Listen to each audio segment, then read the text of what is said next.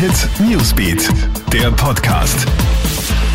Hey, ich bin Michaela Mayer und das ist ein Update für den Start in den Montag. Österreich startet eine Aufklärungskampagne zur Coronavirus-Impfung. Gestern haben sich ja schon Dutzende Österreicher impfen lassen.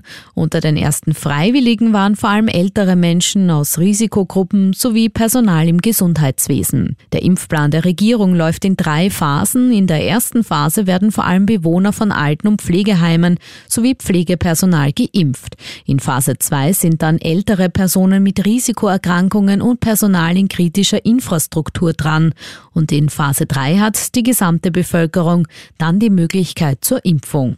Vom dritten harten Lockdown war gestern auf den heimischen Skipisten nichts zu spüren.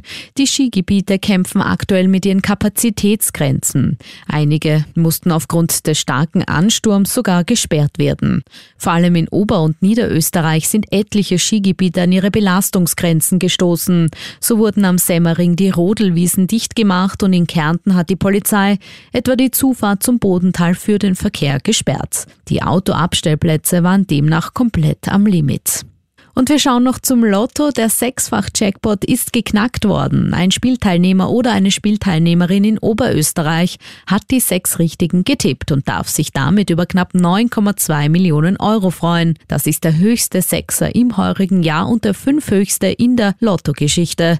Erzielt wurde der Erfolg übrigens mittels Quick-Tip.